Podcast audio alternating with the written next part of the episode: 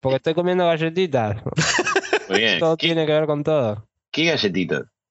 De agua, no hay una mierda acá. No, no. Eso es un bajón. Es muy triste. eh. Galletita de agua es un bajón. Sí, Ya pero vale. era eso o ponerme a hacer tostadas y qué sé yo, pero hay que grabar, ¿viste? No, hay que- Tostadas, campeón. No, no, no, no. Haces el programa mientras haces las tostadas. Gran momento radial. sonido, todo. Claro. Para, para mí sería buenísimo, boludo. Contando las noticias, Sí. untando el dulce de leche. Sí, sí, con delantal, puede ser. No estaría mal. Es buena, ¿eh? La próxima me llevo la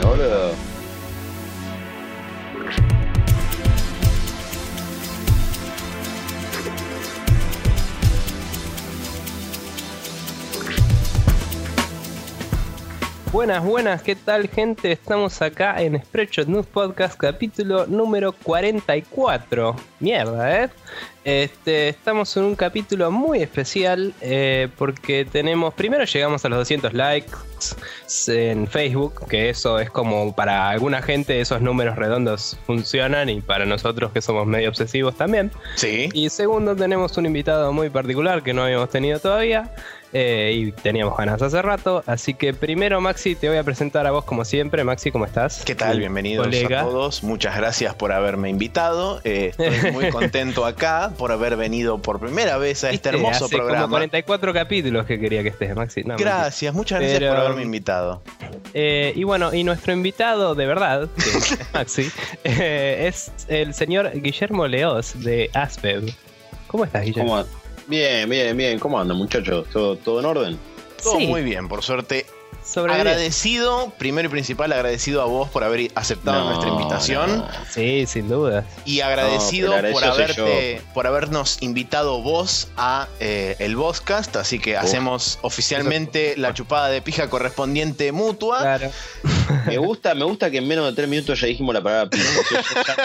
Me siento, me siento en casa, ¿no? Porque yo Sí, dije, sí. "Uh, quizás tienen otro vocabulario, me voy a cuidar. Ah, No, la chota. Estamos, estamos en confianza. Es acorde a los comensales, ¿no? La- el menú, digamos. Claro, claro. es así. Eh, mañana viene la reina de Inglaterra y diremos, no sé, eh, verga, así tipo con acento, ni idea. Sí, el Iron Maiden y nos ponemos todo de traje, Claro, totalmente. Claro. Bueno, hablando en serio, mil, mil gracias por invitarme. Ustedes saben que, que- que los banco a morir, que me, que me encanta lo que hacen. Siempre, aparte, siempre digo lo mismo y se lo dije cuando, cuando vinieron al programa. eh, cuando los escucho, siento que estoy espiando a dos amigos ahí hablando. más nos gusta. Y no es fácil recrear eso, ¿eh? A veces se puede perecer en el intento. Mira, a nosotros nos funciona. A nosotros nos funciona ser amigos y hablar de lo que nos gusta. a mucha gente no le funciona porque por ahí están tratando de simularlo, pero creo que está Claro, claro, creo que sale con mucha naturalidad, muy ordenado y aparte, posta que a mí me, me- me sirve como, resu- como resumen, laburando aparte de todo esto. Está bueno, te trae Sí. todo y, y tienen, tienen mucho criterio para opinar. Yo de, de- de paso les estoy chupando las medias, muchachos. Pero, perfecto. pero, pero la realidad no es que, te vamos a frenar, Guille, pero. No, eh, full, full, esa, es- esa es la idea, pero, pero bueno, yo, yo les agradezco por haber venido, les agradezco, digo, que hayan venido antes al Bocas y les agradezco ahora la, la invitación. Bueno. pero no hay de qué, por Eh, favor. antes que nada, esto es nobleza obliga, así que señor, haga todos los chivos correspondientes Sí, y sí, dele que va. contá, Sí, contá. sí, sí, bueno, no, no- nuestra página, la, la página en la que estoy, eh, se llama Aspe, se llama Así se pasa el voz, es aspe.com.ar, como la radio, pero con B larga, no es muy difícil. Estamos en Twitter como arroba Aspe, estamos en Facebook como Aspe, simplemente, y estamos en un lugar maravilloso, en un agujero negro de la muerte de Internet, que es el grupo Aspe Gamer que está en Facebook. que realmente pasan cosas muy raras, las culisueltas salen de noche, eh, hay, pers- hay personajes como Porouchito, como Exo, como Chahu, como Ale, como Afro, como Lean, como Lucky, como muchos otros más que están por ahí, y unos usuarios de puta madre. Ustedes están ahí también, eh, se pasan cada tanto, saben lo que, lo que la comunidad lo que genera. Eh, llegamos hace poco a los, a los mil miembros y Muy bien, estamos- boludo, y- felicidades. Gracias, gracias. Lanzamos las Olimpiadas Aspe Gamer, que básicamente semana a semana hay una consigna, la gente se va a ganar puntillos y así alcanzar un premio que, que después revelaremos. Bien. Me parece más que interesante eso, ¿eh? Bueno, Sí. al final del programa seguramente nos recordarás todo esto como hacemos siempre, porque nosotros pasamos nuestros chivos también, ¿no? Correspondientes. Hola. Y-. Pero bueno, nada, eh, pásense chicos por Aspep Gamers en Facebook y la página es aspep.com.ar, ¿verdad? ¿Dijiste? Exactamente, exactamente. Bien, porque suelo tener todos mis favoritos y nunca me fijo las URLs. Eh, Eh, aparte ahora como que Google ya te, te lee la mente, pones una A, sí. Sí, un- Es pones como- una P, entra poringa de una. Ya sabes si estás en el laburo o no, si lo puede hacer. Google es mágico, te, te lee la Eh, mente. yo tengo un dicho personal que es Google sabe de vos más que vos mismo. Obvio. Es que sí, sí, porque tiene más memoria que uno, ¿no? Sí. Eh, pasa como que no, no, no, no, cagó la memoria de a poco y Google la, la tiene por suerte. Sí, eso Sí, es muy cierto. Bueno, ¿te parece Bueno. que leamos el, el único Sí. comentario que hubo de feedback, por lo menos por ahora, de nuestro capítulo anterior?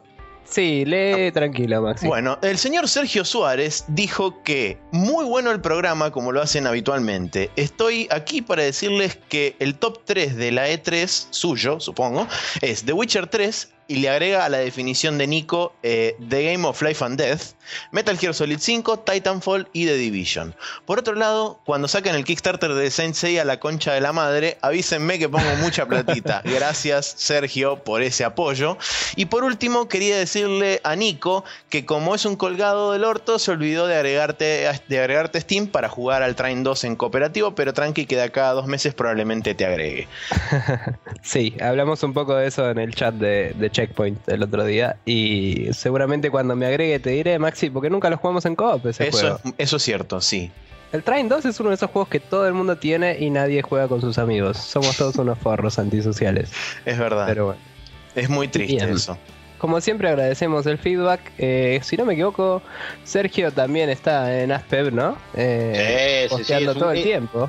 Es un gran, es un gran usuario de Aspe Gamers y en el programa anterior leyeron un comentario de quizás el, el- el oyente más grande de todos los tiempos, que es Diego Coronel, que es como una biblia humana de, de- de todos los programas gamers, porque se baja todos los Sí, programas. escucha todo. Lo Sí, tengo en. Twitter y siempre anda comentando.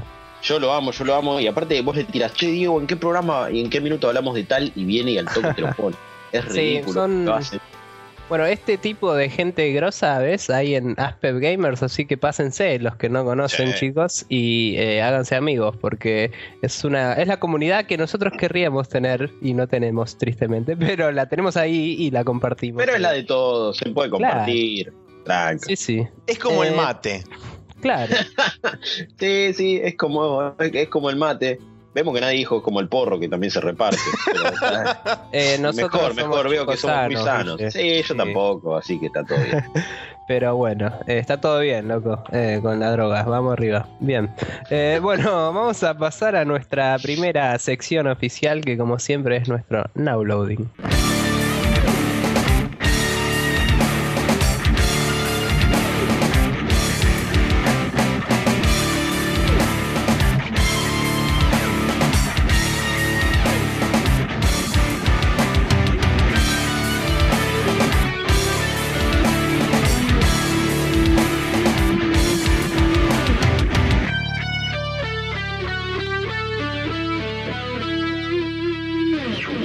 Estamos acá en el Now Loading donde vamos a hablar de los juegos que jugamos esta semana. ¿Qué te parece, Maxi, si primero dejamos que nuestro invitado nos cuente? Pero es el único, la única forma de proceder.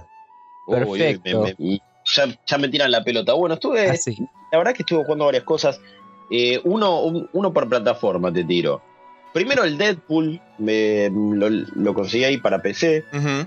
Y un juego que no es solo para fanáticos, me parece. Me parece que, que- que- que está muy bueno, me parece que tiene mucho humor, retrata bien el personaje.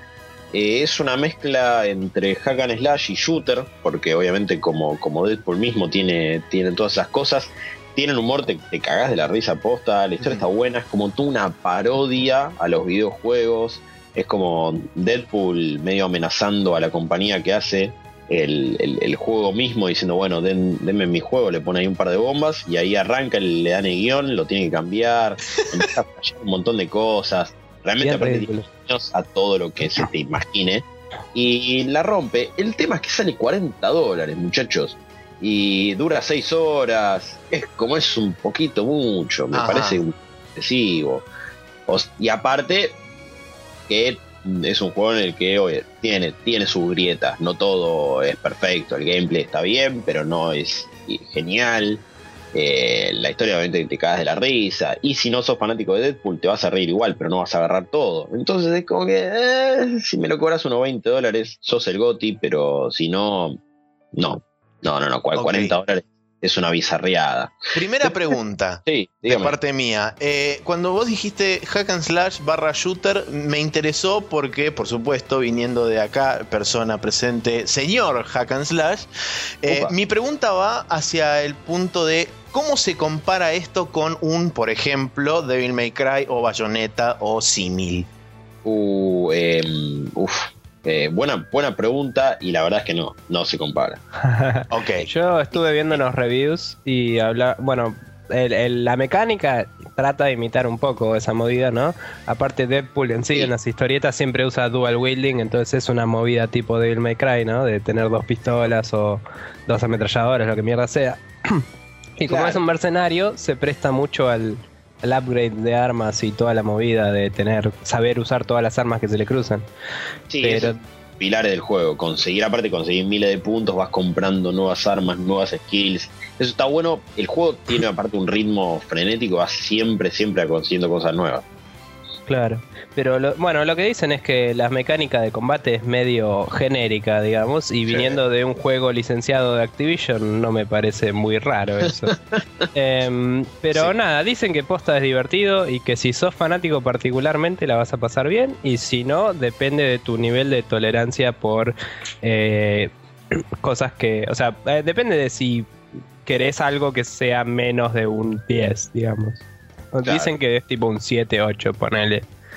Ah. Sí. Pero no sé, Guille dirá acá. Y si no saliera 40 dólares, podría estar un toque cerca de un 750, un 8, pero la verdad es que el precio te, te la baja mucho. La parte de shooter es como medio rara, porque requiere un, requieren puntería, no es que simplemente tipo de me crack vos, bueno, le, la, apretás el, el gatillo y Dan te dispara. Acá como que tenés que apuntar, y ahí el juego la petea un toque. Es, a veces, si lo pones en hard, las partes con la espada no perdes nunca, no te tocan, y, cuando, y en la parte shooter te hace mierda. Entonces Ajá. tampoco está muy bien balanceado, pero creo que es más bien porque no está preparado para ser un shooter de verdad. Claro. Y, Claro. Pero bueno, como dijo Nico, Nico lo, lo- lo puso mejor que yo, sos fanático, dale para adelante. Eh, después estuve jugando a, ot- a otra, a otro gran lanzamiento del que, del, del que quería hablar, gran por, por el revuelo que hizo, por todos los 10 que cosechó antes y por toda la cosa loca que tenía, que obviamente es el Last of Us. Eh, le, estuve, le estuve dando, habré llegado más o menos a la mitad del juego, la verdad es que no lo pude terminar. Y lo primero que se me viene a la mente es donde, ¿qué, qué, qué juego jugaron la gente que le puso 10, 10, 10, 5 sobre 5? Digo, Apa. ¿qué onda? Posta. Posta. Yo sé que a Maxi me, me- me contaba recién que le acaba de llegar. No es que te quiera pinchar el globo, no es que haya sucedido nada malo, no es que es una no es que es un mal juego. Pero el juego tiene muchas fallas que están ahí a la vista. No es que, no es que, bueno, tenés que ser un experto en la materia para verlas. No es que. Y tampoco es que las podés dejar pasar. Son. A veces son graves. Eh, y, vos. la- y pasan principalmente por la inteligencia artificial del juego y por cómo, cómo, cómo se desarrollan los combates, las escenas. Tiene una cosa que el juego es puramente stealth. Eh, si bien la- lo que hace bien es que si te descubren se va toda la mierda y te cagan a palo. Ujú. Y Ujú. que eso es, eso es algo que muchos juegos de stealth no hacen. Y está Sí. bueno. Porque la, la base del stealth es que si te descubren, chau, chau picho. Digo, Sí, en sí. muchos casos es tipo, como te dan la opción de jugar eh, con Claro. hacer lo que quieras, digamos, cuando te descubren es tipo, bueno, switcheaste al otro modo. Y por ahí vos querías Sí. jugar stealth y sos medio pete, pero querés seguir jugando stealth, entonces no está bueno. Claro, claro. por- y, y esos juegos, aparte, en general siempre están pensados stealth, pero le meten lo otro porque saben que hay un público muy pajero que no se bancaría estar agachado o ir lento. Pero en The Last of Us, claramente es stealth, por, por una cuestión de recursos que te da el juego, por una cuestión de cómo se presenta. Y la cuestión es que al único que le prestan atención los enemigos, este, Esto no es que es un bug, es una decisión de, diseño porque obviamente no, da la consola para más. Eh, los enemigos solo te prestan atención a vos, a lo que hagas, y, así te ven o no, así los tocas o no, así le disparas o no.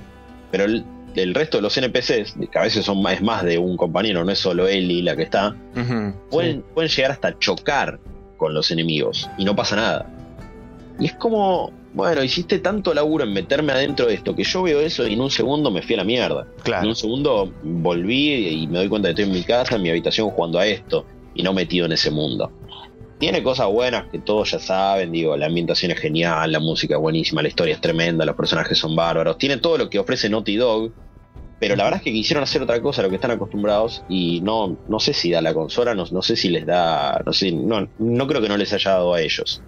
Pero me parece que eh, en eso se, evidenció que, que, esta generación ha, limitado mucho las posibilidades de muchos developers. Pasa más por una limitación de hardware que por un tema de errores al momento de definir este, de definir decisiones de diseño y como decías vos, eh, por ahí darle un poco más de entre comillas realismo a la cosa. O sea que es una limitación propiamente de hardware. El, es lo que pienso yo, eh, ojo, quizás estoy hablando sin saber y y, hicieron un mal laburo. Pero me parece que pasa un toque por ahí, me parece que no pudieron hacer algo más complejo. Habían dicho como que lo habían hecho de esa manera y el juego se tornaba imposible porque descubrían a todos, porque los enemigos eran muy complicados.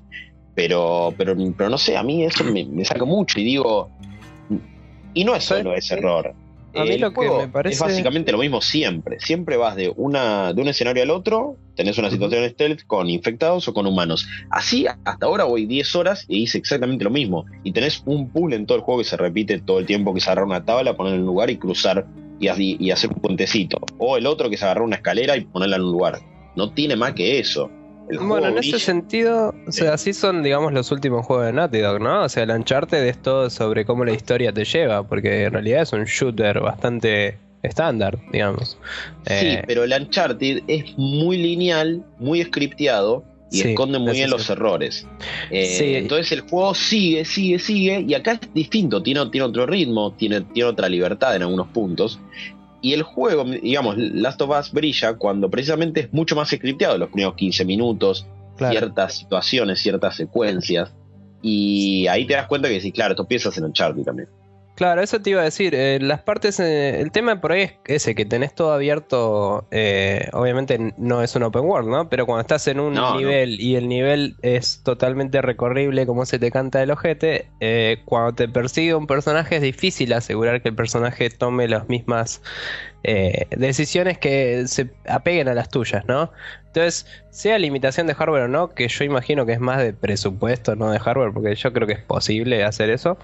Em, o sea, es, creo que sería carísimo hacer eso, ¿me entendés? O sea, yo creo que directamente los chabones es tipo, bueno, no podemos hacer que se escondan inteligentemente. Y la otra es decirle, bueno, vos le decís escondete, pero de golpe se vuelve una misión de escolta a todo el juego, ¿me entendés? Claro. Es tipo, ahora frená, ahora seguime, ahora frená. Entonces, por un tema de pacing, tuvieron que hacerlo así. Sí, la otra. Sí. Perdón, la última que, iba a decir es la, de Resident Evil 5, que a mucha gente le hincho las pelotas, que es que sea un, imbécil, el otro NPC, pero que nada, que siempre esté cerca tuyo, entonces lo puedes salvar y si sabes manejarlo vos eh, como auxiliar, funciona muy bien, porque en el, en el Resident Evil 5 yo lo jugué solo, entero, y si le ponías todos los ítems de curación al otro personaje y sabías qué equiparle, eh, se volvía bastante más útil, ¿me entendés? O sea... Pero es una mochila que te sigue, tampoco está bueno. Entonces me parece que fue para balancear eso, que hicieron esa decisión y obviamente hay mucha gente que le, le pega muy fuerte. Hay que saber eh, hay que, hay que interpretarla obviamente como cada uno se le canta, pero digo, yo creo que por eso fue la decisión y me parece que es la más correcta que tenían, digamos, aunque probablemente no esté bueno. Sí, sí, sí, yo creo que, claramente se juntaron en, el notido y dijeron, muchachos, ¿qué hacemos? Bueno, ¿es esto o es el otro? Eligieron lo, que estamos jugando. Pero es, es, muy raro cuando pasa eso, porque vos ves que de repente Eli sale corriendo y se choca con un bicho y no pasa nada. Sí, es, como, eh, loco, es raro. En una me venía, me estaban persiguiendo unos chabones y empecé a bajar una escalera y él bajaba adelante de ellos. Sí. tipo no hacían nada. Pero digo, más allá de eso, no es lo único que le puedo criticar al juego. Es bastante repetitivo, eh, no es muy difícil, ni siquiera en hard. Pero todos sabemos lo, bueno que tiene, que pasa más por el guion, por los personajes, por todo lo que se hace. Y por las situaciones, te digo, cuando, cuando tiene momentos scripteados, está buenísimo. Y es uno de los, creo que, mejores juegos que retrató un mundo post-apocalíptico de la manera más cruda posible, como lo vemos en series, en libros, en películas. Eso no creo que hasta ahora no había sido bien retratado. Y igual, está, está muy bueno, pero digo, tanto 10 por ahí, así tirado tan, tan libremente, tan gratuitamente. ¿Cuál sería tu nota, Guille? Y por ahora, la verdad es que siempre el final influye mucho, pero está entre un 8, un 8.50. Eh, está bien. no, mm. pasa, no, no pasa demasiado por ahí. Está bien, está, yo quería aclarar, porque ponele, Max y yo tenemos una opinión más o menos similar por ahí del Uncharted 3, eh, que mucha gente le quería chupar la pija a ese juego y es tipo, che, todo bien, pero el 2 es infinitamente mejor. O sea, claro, sí, sí. Y el 3 salió apurado y tiene errores y la historia es una reverenda verga. Y, me encanta, es un buen juego, pero lo jugué una sola vez. El 1 y el 2 lo jugué dos veces y cada tanto me dan ganas de jugarlos de nuevo, ¿viste? El 3, la verdad que no, tipo. Y pasó un poco eso. Y, pasó, pero bueno. Bueno, hasta acá lo, que fue, perdón si, me extendí. No, no hay drama. Eh, siempre tenemos en cuenta que vamos a tardar más cuando somos más personas y está todo bien. Bien, eh, Maxi, contame vos lo que estuviste jugando, si querés guardarte el juego que tenemos en común para el final. Me parece bien, entonces voy a comentar un poquito más sobre Marcos de Ninja, que lo estuve jugando para PC. Y es, muy bueno, realmente cuando vos me decías tenés que jugarlo porque es así, así, así, y realmente tenías razón, es muy bueno. Eh, estoy, calculo que estoy por la mitad del juego, una cosa así, porque no tengo todos los upgrades, pero tengo la gran mayoría, y ya se nota que el chabón se prepara para ser tipo así un, un asesino a mansalva que de cualquier lado que estás apretás la X y se le tira encima un flaco y le hace y lo caga matando y queda colgado así destripado en un, en un poste de luz y me encanta, lo amo. Eh, lo único que sí tengo un, solo problema con el juego, que eso es un problema enteramente mío y no es responsabilidad del juego, que si me descubren tengo que empezar el nivel de vuelta. Porque soy un fucking ninja, boludo, no me pueden ver. O sea, no existe posibilidad de que alguien me vea. ¿Ves, Guille? Por eso te decía que hay gente que le gusta hacer esto y lo van. Claro. Entonces, no, ese no, tipo de de juego por ahí hay que habilitarlo en el juego, ¿no? Tendría que tener una opción tipo, si te descubren, perdes, como el Metal Gear. el European Extreme del Metal Gear es la bendición misma del universo para mí. Pero vos porque sos medio enfermito igual, pero, pero bueno, no importa. La cuestión es que, Maxi, yo quiero que te des cuenta de un patrón que estás siguiendo en tu vida, ¿sí? Yo te recomiendo un juego por un año y medio más o menos y después te lo compras y te encanta. No sé si lo notaste. ¿Sí? El Darksiders, ¿eh? que me lo uh, negaste por toda la vida y no, no es que sea un juego increíble, pero me gustó y me pareció que te iba a gustar y te encantó. Sí, y el 2 es mejor. Te ¿eh? gustó mucho. El 2 a mí, por ejemplo, me gustó un poquito más que el 1. Pero es un tema puramente personal por el tema del combate. El combate, como es más hack and slashy, me, me, me, dio más, más gratificación a mí. Después el XCOM te voló la cabeza absolutamente. Sí, Tardaste un huevo. El Max Payne 3, chabón. El Max Payne 3, chabón. ¿eh? Y después el Marcos de Ninja. Entonces yo quiero, Maxi, que me empieces a dar más bola cuando te digo. Sobre todo ahora que laburás y ya no tenés la excusa de no, no tengo plata, bla. Entonces, ok. Eso, eso es todo lo que voy a decir. Acá con Guille como eh, testigo del asunto.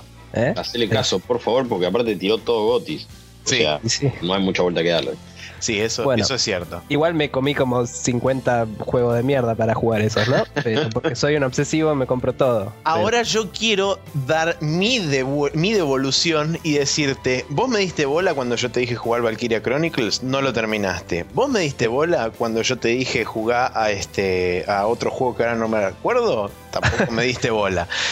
O sea, hagamos un poco de ida y vuelta, ¿no? Para todo esto. Ahora estoy jugando al Dragon Dogma, que ahora vamos a hablar un ratito. Así que de a poco, chavos. Está bien. ¿Eh? Bueno, si querés, vamos al, Dragon's Dogma este, y, lo hacemos mutuo y después terminas vos. Bien, Dragon's Dogma. eh, estuve, me llegó el otro día, estuve jugando, eh, hablando un poco de lo que hablábamos recién con Guille, me parece recopado cómo manejan los companions a nivel de inteligencia artificial, así que se puede, me parece. O sea, eh, el Dragon's Dogma tiene tres personajes que te siguen, no uno, ¿me entendés? O dos. Y obviamente es otro tipo de juego y todo. Y es, es open world, entonces es como que no necesariamente estás siempre una situación en la que estés escondido atrás de una caja o lo que sea, ¿no?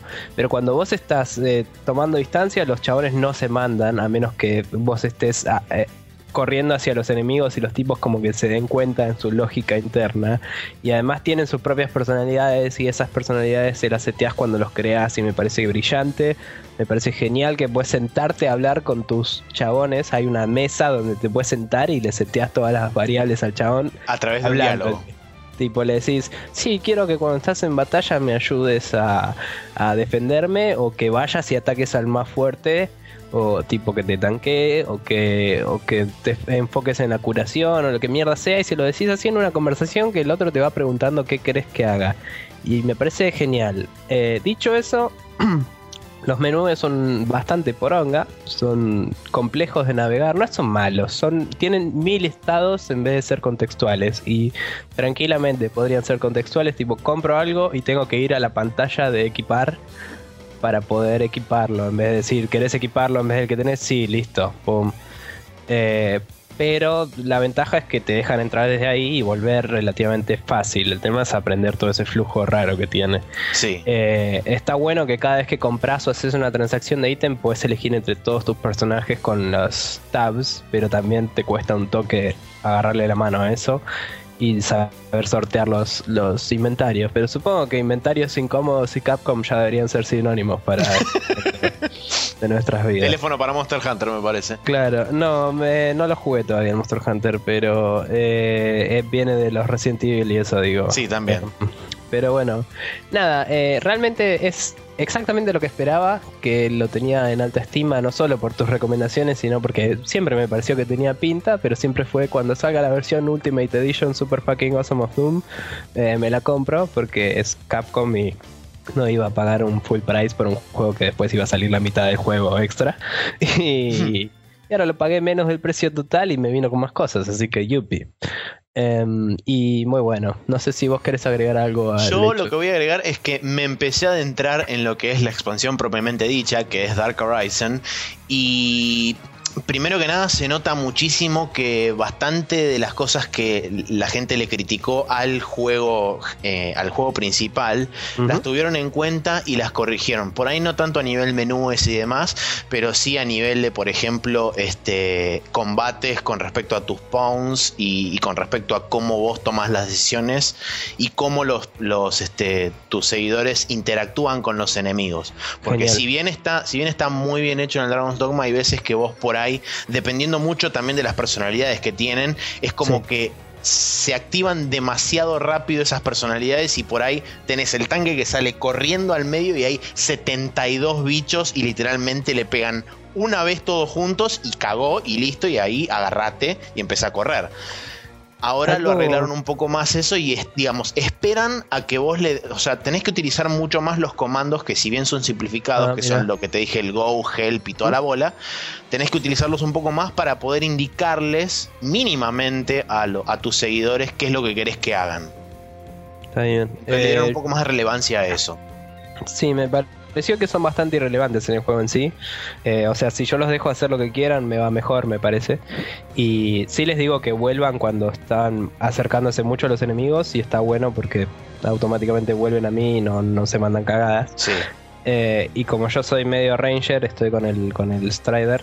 Eh, puedo tomar una buena posición y después mandarlos y empezar a tipo tirarle flechas a todos y hacer mierda a todo lo que se cruza.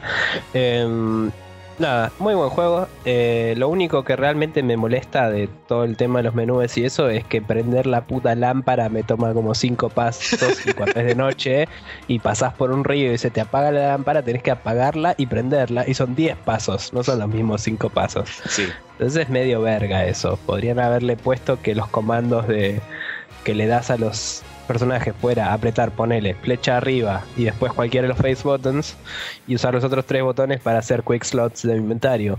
Pero Sí. no, tenían que hacer eso.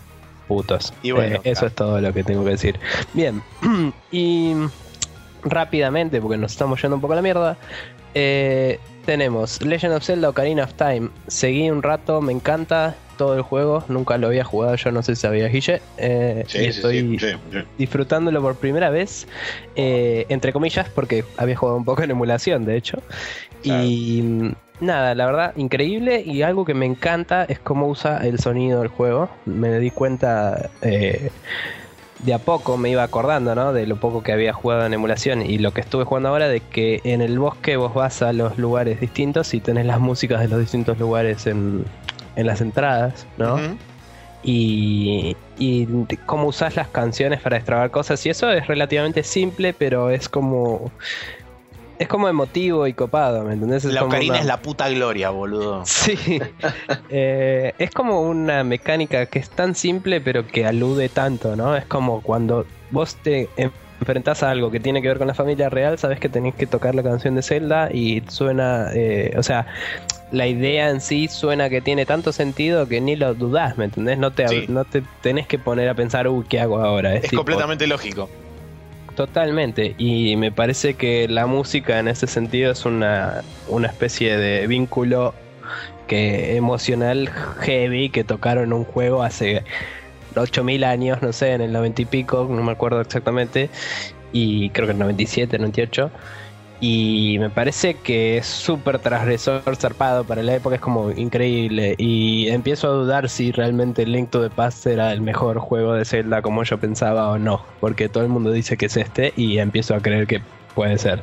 Así que a ese nivel estamos, para que te des una idea. Caramba. Bien, y el juego misterioso, que de golpe voy a decir que no es el que está acá, eh, que al final no lo jugué ese, es de la nada, así, totalmente inesperado, el Minecraft. Así, Uh, Y fue como- wow. what? Y tengo unos amigos que uno tiene un servidor que se levanta con, con- en su propia casa y juegan y me invitaron. Y fue tipo, bueno, dale. eh, tenía ganas de probarlo, tenía ganas de comprármelo porque no me gusta jugar cosas piratas porque sí.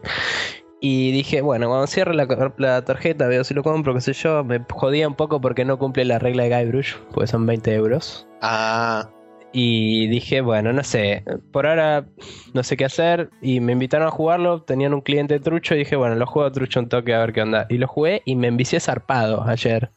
Y jugamos como cuatro horas y de golpe eran las 2 de la mañana, tal cual que como hacen todos los webcomics que hablan de Minecraft, ¿viste? Era Sí. tipo, onda, tengo que ir a dormir y quiero craftear cosas, tipo, así. Y fue como bastante increíble eso. Y me di cuenta de por qué es adictivo, es básicamente porque es eh, crack. Y, y nada, em, básicamente me acordé que un amigo me había prometido un juego porque le conseguí laburo y le dije regálamelo. Y técnicamente no rompí la regla de Guybrush y tengo el Minecraft. Así que todo funcionó al final. yeah. Negocio mágico. redondo. Sí, eh, porque aguanten los tecnicismos.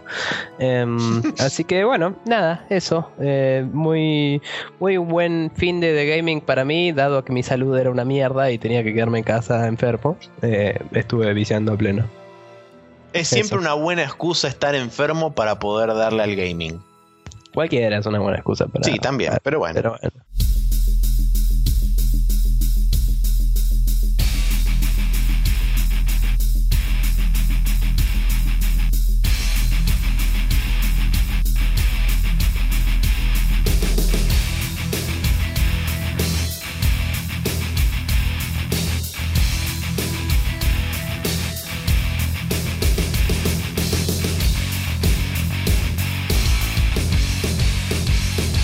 Acá en el Rapid, en el Rapid Sí. Fire eh, vamos a justamente arrancar con las noticias destacadas de esta semana con el señor Guille, que va a estar con nosotros durante esta sección también.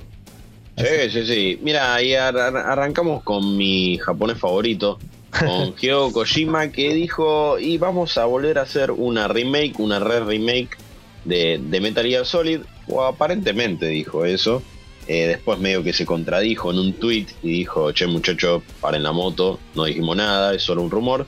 Pero aparentemente quiere hacer una nueva remake y lo particular es que la gente de Just Add Water eh, dijo que hicieron el Outworld HD, por cierto. Dijeron, che, Hideo, acá tenés un equipo, acá tenés unos jugadores, te podemos hacer la remake que tiene que ser usando el Fox Engine, ¿no? Y Claro, sí. le dejaron, pu- pusieron ahí una carta abierta en el blog diciendo que les encantaría hacerlo, que están posicionados para, para hacer la remake y le podrían hacer justicia por mucho motivo, dijeron. Vamos a ver cuáles son los motivos. Desde acá, yo la compro, ¿eh? Yo, yo, yo te la acepto. Yo querría una, no sé ustedes.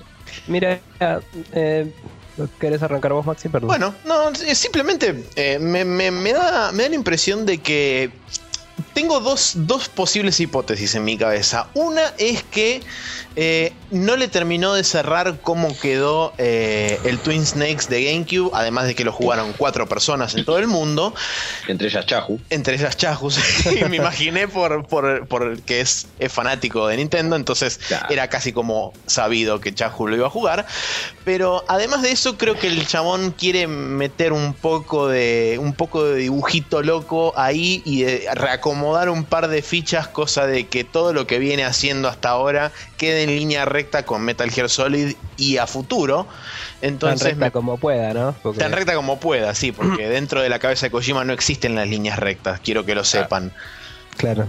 Eh, y después, bueno, este tema de, de la gente de World HD, Just Add Water, me, me llamó la atención porque fue tipo así de la nada. Está bien, los chabones deben ser súper fanáticos, enfermos de Kojima y, y Metal Gear, entonces por ese lado es entendible. Pero después, por otro lado, yo jamás había escuchado nombrar este estudio y es tipo así de la nada a un, a un grupo de chabones que hicieron una remake en HD de un juego, le van a dar algo como el Metal Gear Solid. No es imposible, pero eh, tengo mis serias dudas, no sé. Mira, eso es un tema aparte porque por ahí, aunque el estudio sea salido de la nada, puede tener gente muy grosa, ¿no? Pero es loco que venga alguien que hizo el- una remake de Outward, que es un juego que era eh, 2D lleno de puzzles, a decirte que puede hacerte un rejuego con un juego como es el Metal Gear en un engine nuevo que implicaría un mínimo de cambio de mecánicas tipo nueva cámara y nuevas cosas, ¿me entendés? O sea, no, es No, que... Inteligencia artificial, no, todo.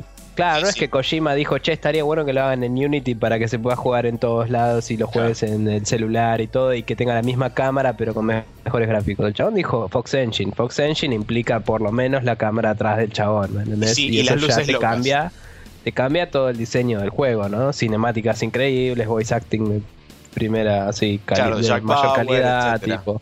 Toda la bola. Pero bueno, Em, nada, yo eh, creo que hubo mucho revuelo, como todo lo que dice Kojima, porque básicamente la gente está loca con el- la falta del Zone of Vendors 3 como Maxi. Sí, Y, eh, y que, ay, Kojima no para hacer Metal Gear, si tendría que hacer otra cosa, qué sé yo. Y es tipo, primero Kojima dijo que le gustaría que alguien más lo haga. Que está bien, Kojima siempre dice eso, pero bueno, no importa. Y segundo, me parece que estaría bueno para las nuevas generaciones jugar a ese juego, que es increíble. Claro, sí, sí. Y no cualquiera se banca a jugarlo en su versión original, aunque es bastante timeless. O sea, de todos los juegos de Play 1 que hay, es uno de los que más se pueden jugar hoy en día, me parece. Pero no Sí. cualquiera se lo banca. Entonces, hay que Por suerte hay, hay, hay- por ejemplo, hay, yo- hay- hay versiones en PC, eh, Sí. digo, que no, que es un poquitín más amigable a la vista que la de Play 1, sin, Sí. sin, sin llegar a verse, wow, mira cómo se ve. pero, no es pero compatible con los también la- controles. Es una verga. Claro, sí, lo- los controles son raros, la pelea con Psycho Mantis. Bueno, yo, yo me, preguntaba eso antes, si la pelea con Psycho Mantis, ¿qué hacemos ahora? Eh, no, te, te anda de una, no te lee la mente el chabón. Yo lo tenía en PC. y- No, no, no, no, en claro, la claro. remake. en- claro, en la, en la remake digo yo, sí, Ah, en el PC a mí tampoco me, lo- me leyó nada. Bueno, te puede leer los saves. ¿Qué te vale el Twitter, boludo? Eh, los, podría. los inbox de Facebook. Eh, te, estuviste, te estuviste queriendo con este gatito. Ojo, ah, mirá qué lindo. tranquilamente, Vos decís, eh. Psychomanti botón. Por eso, no sé, va, va- va a ser medio raro. Eso, eso vendería mucho, me parece. ¿eh? Pero bueno. Bueno. Sí, eh, pero sí, Metal Gear. Para mí, Metal Gear siempre son buenas noticias. Los demás digan lo que quieran, no sé. te banco, te banco. Bueno, Bien. siguiendo con la próxima noticia, tenemos que los usuarios de Miiverse, la red social de Wii U y supongo que también de Nintendo de alguna otra forma, eh, hicieron públicas sus quejas sobre el region lock de la consola y están medio así como en, en pie de guerra contra Nintendo diciéndole, eh loco, habilitame la región libre para Wii U, por supuesto. Y creo que también le metieron a la 3DS dentro del mismo paquete. Y por ahora Nintendo se está haciendo olímpicamente el sota y no dijo nada. Pero hay que ver hasta dónde puede llegar con esa actitud, ¿no? Y mira, por lo menos hasta Japón llega, pero no sé. Eh, no, ni idea.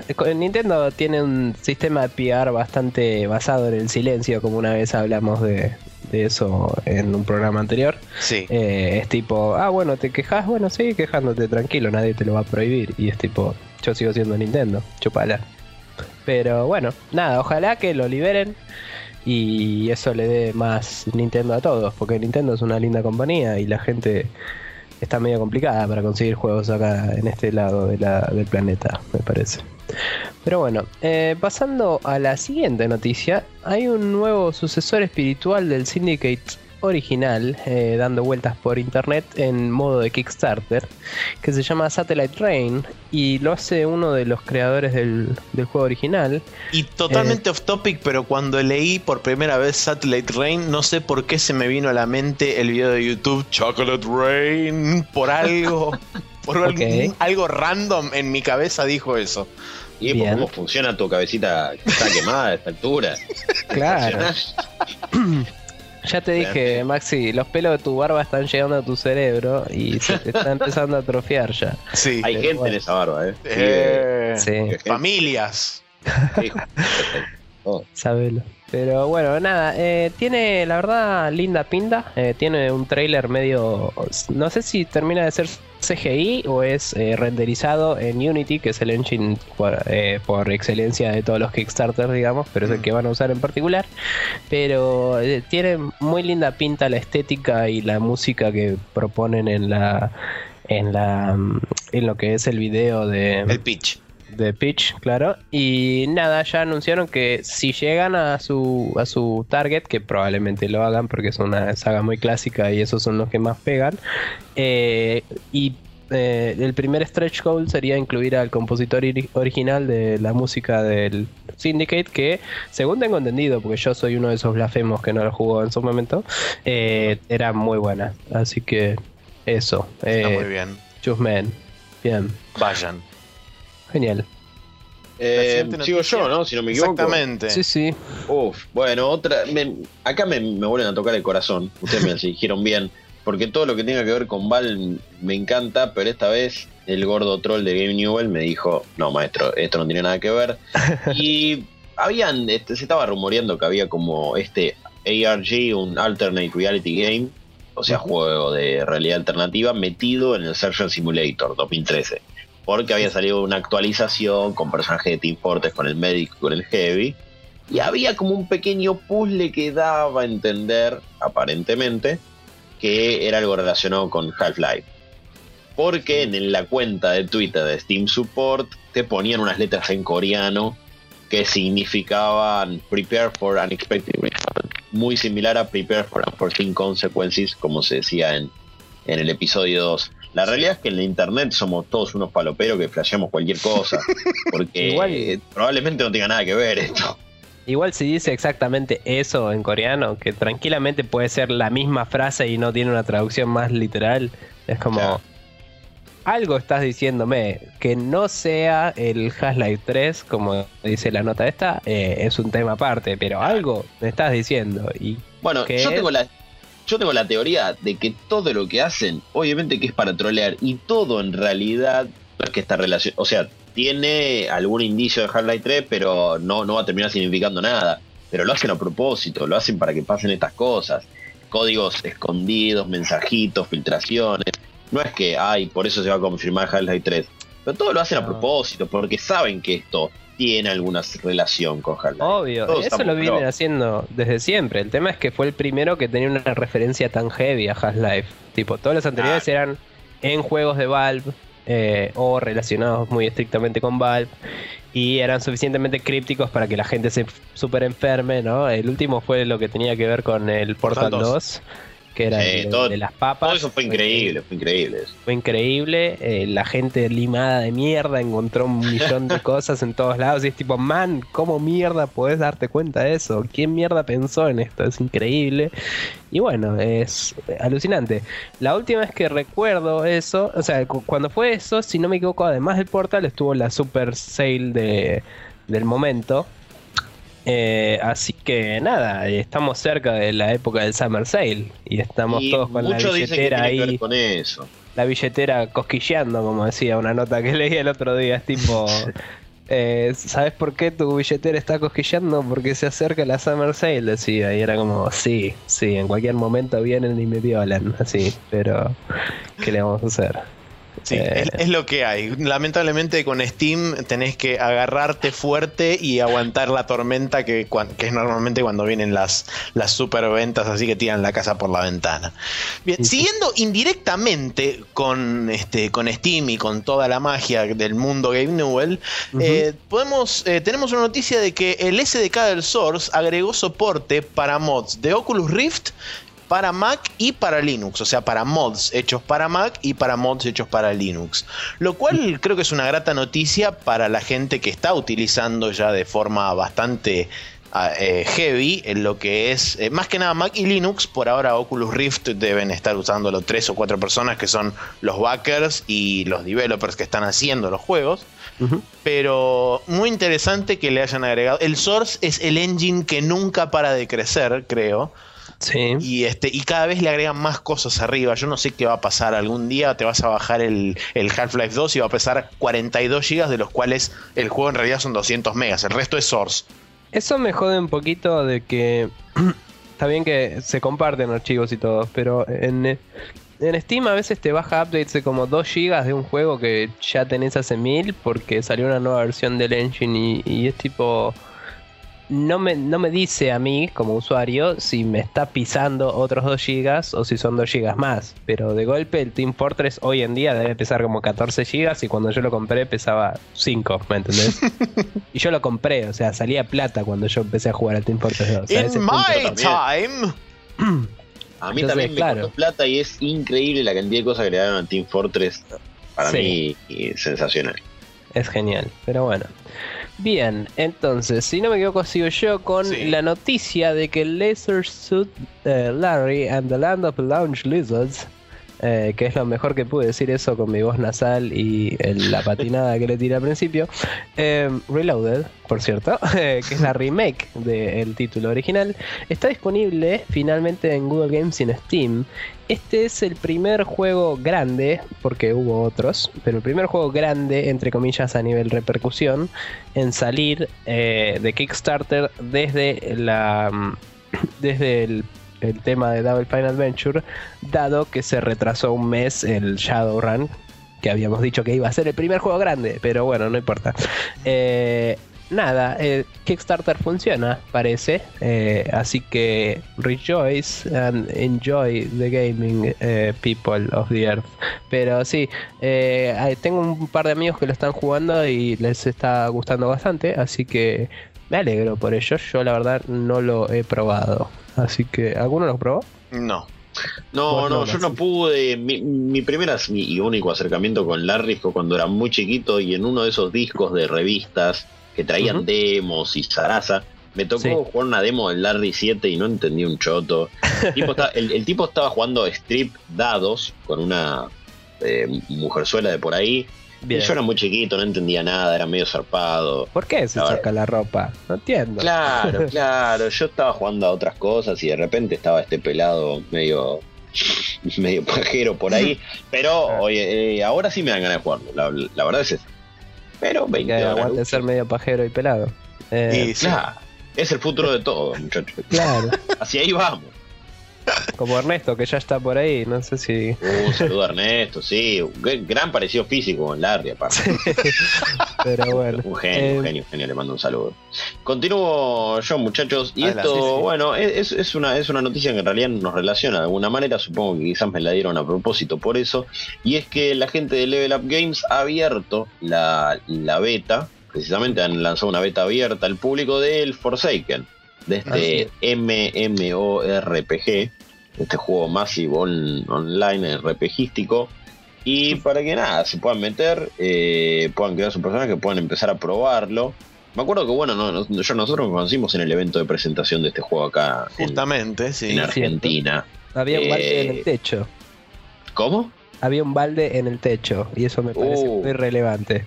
Sí, sí, sí, una barra con tragos medio polémica. Eh, gran noche igual, gran, día. Totalmente. Buen, catering, buen catering, buena música, por eso. Me acuerdo que este juego tenía una característica que a mí me había parecido genial, que era que vos le ponías al chabón, eh, bueno, a dónde tenía que ir en el mapa y tú ibas solo. Eso era buenísimo. Es, es, ese, esa feature sola me hizo querer probar la versión posta, del juego. Después jugamos la beta, tuvimos nuestras opiniones, hicimos un capítulo en el que hablamos de eso, creo que fue el 40, Maxi. Puede ser, exactamente. Acá dice eso en su página, por lo menos.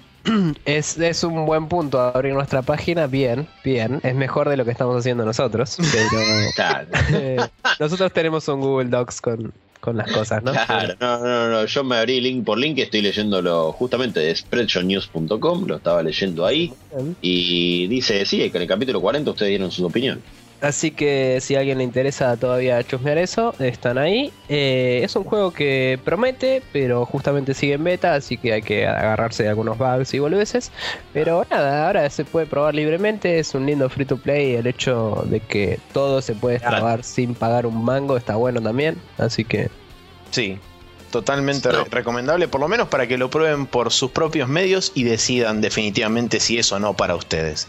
Así es. Bien, última noticia del día y entramos en lo que a mí me encanta denominar el micro especulandia, donde les traemos todas las boludeces que la gente dice que son citas de fuentes anónimas y después nadie se hace responsable de un carajo. En este caso, aparentemente dicen que Microsoft dejaría de cobrar la certificación de los updates a Xbox Live y además permitiría el self-publishing, cosa que hace de por sí la PlayStation 4, en su futura Xbox One. Eh, noticia grande si las hay porque cabe recordar que el señor Phil Fish, al cual unánimemente dentro de este programa lo consideramos como un pedante pelotudo forrijo de puta, este... El tipo dijo que no hace upgrades del FES porque Microsoft le pedía la platita. Entonces, teóricamente ahora no tendría ningún problema de actualizar el FES. Sí, igual ya anunció que el FES 2, por ejemplo, no va a salir para Xbox, por ejemplo.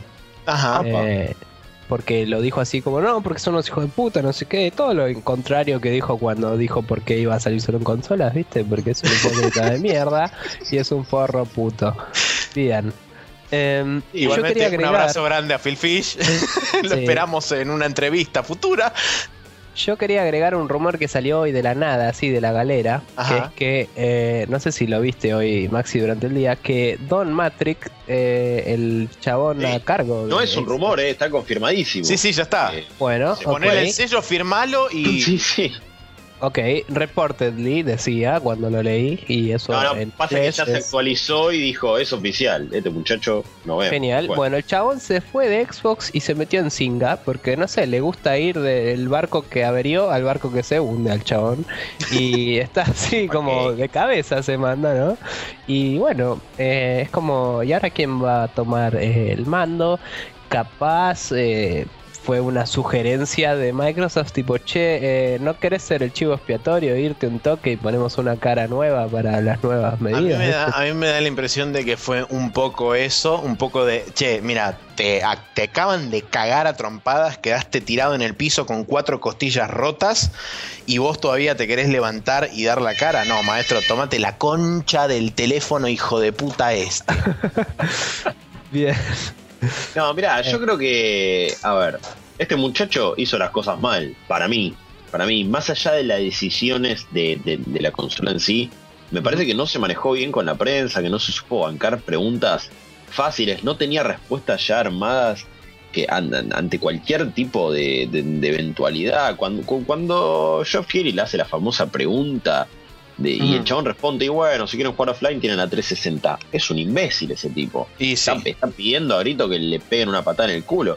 ¿Qué es lo que pasó? Por ese lado digo, bueno, hiciste mal tu laburo, chao, nos vimos. En vez de echarte, te reposicionamos, tomás otro, no sé. es evidente que alguien tenía que pagar por esto, que él tenía que ser el chivo expiatorio. Y Xbox aparte, Microsoft está haciendo un rewind, está haciendo un borrón y cuenta nueva total, porque todo lo que se había anunciado lo está desanunciando, le está diciendo, bueno, no, vamos a hacer todo lo contrario o lo que veníamos haciendo. Eh, sí, sí. Yo no sé bien cómo tomarme esto, la verdad. Por un lado, ustedes creo que o vos, Nico, decías que era medio criticable, que quizás no, está tan bien, y por el otro digo, bueno, pero es lo que le pedimos. Si nosotros le pedíamos estas cosas y la empresa la está haciendo ahora, habría que seguir criticándola como antes. Es raro, es raro. Sí, ahora de hecho probablemente podamos hablar un poco más de eso cuando pasemos al tema principal. pero antes, eh, si les parece, voy a decir rápidamente el único release que tenemos anotado para la semana que viene, el día martes 9, eh, Día de la Patria para todos, Yupi. Sí. Eh, vamos a tener el Metal Gear Solid The Legacy Collection, que incluye absolutamente todos los Metal Gears para PlayStation 3. Y quien no haya jugado a el Metal Gear, cualquiera de ellos, puede ir y levantar esa cajita y llevársela a su casa. y empezar por el Metal Gear 3, que según Kojima es por donde hay que empezar. Eh, es una sugerencia de Kojima que a mí me parece bastante válida. Yo sugeriría el 1 o el 3, por una cuestión de que ambos son el principio de su respectiva parte de la historia. Sí. Y por ende son bastante independientes, aunque son todos autorreferenciales, así que si te gustó uno te van a gustar todos, si no te gustó uno, andate a la puta que te parió y tiralos todos a la mierda porque no la vas a pasar bien. Eh, no, mentira, todo bien. Hay gente que no le gusta y los bancos, pero los bancos menos que a los que sí les gusta. Lo cual es eh, lógico. Claro. Eh, pero nada, Metal Gear The Legacy Collection. Eh, hagan lo que puedan para traerse la baratita, porque seguro les rompan el orto por acá, pero bueno.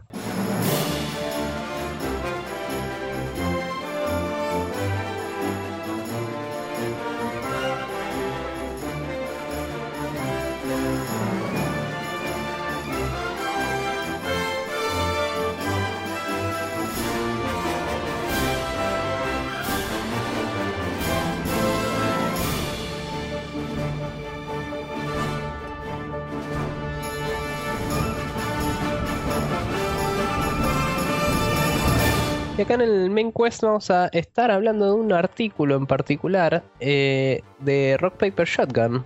Que ahora, Maxi, ¿por qué no nos introducís un poco a la movida? Bueno, eh, el artículo este data originalmente de pocos días después del lanzamiento y del anuncio de la Xbox One, por ende, por ahí tiene un poco de información que ya fue deprecada por la panquequeada mágica de Microsoft, pero también tiene otros temas muy interesantes y el título del artículo este se llama Unlearning to Share, o sea, sería como desaprender a compartir. Y de esto habla bastante y después se mete también con otro tema que creo que también es muy relevante, sobre todo con la noticia que salió hace poco, hace relativamente poco tiempo, de la posibilidad de gente que ha hurgado a través del código de Steam, de la posibilidad de que Steam este, implemente la posibilidad de prestar juegos que uno no esté usando con su lista de amigos. Entonces, vamos a arrancar por el principio. El artículo plantea una idea muy simple y toma, digamos, la, la una, cita del storyteller Utah Phillips que dice que la libertad es algo que uno asume y después espera que alguien se la quite el grado de resistencia que uno pone ante eso es qué tan libre es uno. Y bueno, a partir de ahí construye un, concepto, digamos, utilizando el ejemplo de la hija de un amigo que está aprendiendo el concepto de, compartir y que este, está medio como a mitad de camino todavía, porque cuando presta la cosa a su hermanita menor, es como que él siente que le falta algo, que justamente es lo que prestó, y eh, se pone a llorar y demás. Seguramente tendrá que aprender a lidiar con eso. Y después justamente ahí es donde intersecta con el paralelismo de lo que, lo que fue el anuncio de la Xbox, de todo el tema de este, que no estaba demasiado claro si uno le prestaba un juego a un amigo, él iba a tener que pagar en su cuenta de Xbox. Sí, medio medio fatalistamente el chabón dice que llegamos a eso porque no le pusimos el freno a la cosa, ¿no? Obviamente después la gente le puso el freno a la cosa, lo cual fue medio como cumpliendo quizás la, frase esta, ¿no? De el grado de libertad que tenemos es hasta donde nosotros eh, nos resistimos. Sí, eh, Y- igualmente, permitime un Sí, sí, segundo, eh, igualmente creo que fue, es, es medio hasta ahí, porque si bien con la Xbox todo el mundo reaccionó y se puso en contra y fue, entre comillas, firme, teniendo también como soporte atrás alguien como Sony que aprovechando ni, ni lerdo ni perezoso salió a cortarle la cabeza a la serpiente cuando dijo los juegos usados acá está todo bien, los comparten entre todos, viva la patria. El multiplayer se, para- se paga aparte. Eh, sí, pero bueno, eh, Bueno, como digamos, Xbox de 2005. sí, Sí, sí, sí, pero sí. siempre lo dicen por la voz bajita, sí. Claro, pero bueno, eh, capitalizando, capitalizando con Microsoft medio muerto tirado en el piso, ellos agarran y le pegan otra patadita más. Pero bueno, eh, sin irnos a la mierda, volviendo al, al foco del tema, eh, por otro lado, tenemos, digamos, o sea, sí, Microsoft, eh, la resistencia de la gente y qué sé yo, la panquequeada para el otro lado, pero después también habla de Steam y habla del precedente que en cierta forma sentó Steam. Cuando a todo el mundo le dijeron que en PC este, de repente no ibas a tener más cajitas, sino que simplemente ibas a tener un cliente donde está toda tu librería, nadie puso el. O sea, sí, hubo gente que estaba no del todo conforme, pero como que esa gente desapareció y se disolvió en la nada, porque fue tan grande la popularidad y tan gigantesco el crecimiento que tuvo Steam a lo largo de los años, que es como que esa gente quedó como, res- como marginada de lo que es la sociedad gamer de PC. Y Sí. justamente lo que dice el chabón es que si uno tiene la posibilidad de charlar con alguien que fue baneado de Steam y este, propiamente eh, lo que dice es que si fue baneado de este, o fue encontrado haciendo cosas que no están demasiado claras dentro de la política gris que son este, la- las bases y condiciones de Steam y de Valve, eh, dicen que la gente no va a estar demasiado contenta. Entonces eh, hay como una especie de contrapunto con respecto a Xbox y PC. Sí. Em, yo creo que tendríamos que tener en cuenta ¿no? que desde los 90 ya en PC eh, teníamos un tema de antipiratería medio heavy, ¿no? Había eh, CD keys por todos lados, había eh, las típicas cosas que en el juego necesitabas ir al manual para ver la Uh, solución de Las algo. preguntas mágicas esas del Carmen San Diego, el PC.4. Tremendo. Eh, la- los discos del Indiana Jones and the Face of Atlantis, Oh. eh, las caras de los piratas del Monkey Island. Había muchas cosas que eran eh, simpáticas, estaban metidas con el juego y la gente le jodía menos por eso, digamos, pero eran medidas antipiratería heavy. Entonces, cuando de golpe Valve metió Steam, era medio invasivo porque no todo el mundo tenía internet, es medio heavy eso, ¿no? Pero eh, lo metió medio opcionalmente, o sea, vos te podías comprar el disco de un juego de Valve y eh, cuando lo instalabas te instalaba Steam para el multiplayer. Eh, eventualmente el Half-Life 2, en una época en la que la internet era moneda corriente, eh, podía ser comprado a través de Steam, que no era un store hasta ese momento. Era nada más un DRM con patas, así. Eh, no tenía nada más que un DRM, no, no se vendía nada ahí.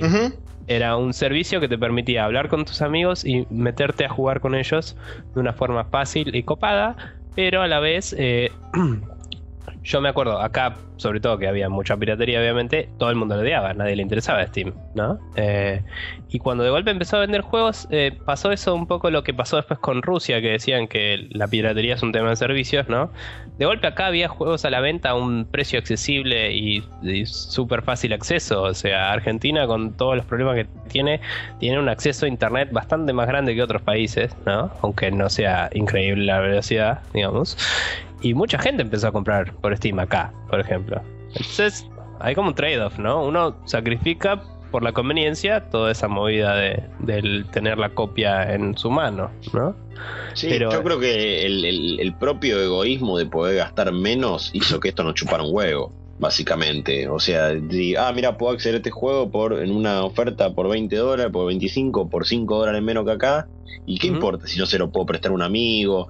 Eh, aparte, las, las ediciones físicas cada vez son peores, o eh, fueron peores, ahora ya directamente no existen. Son un, son un Sí. desastre, porque no tenés Sobre ni todo manual. acá, quiero aclarar, porque en otros Sí, países sí.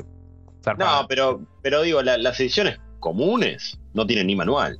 Sí. Las Collector's Edition, las ediciones especiales, deluxe, es otra cosa. Si no te compras un juego físico como viene hoy por hoy, en cualquier lado, es Sí, dan lástima. Manual. Sí, por eso.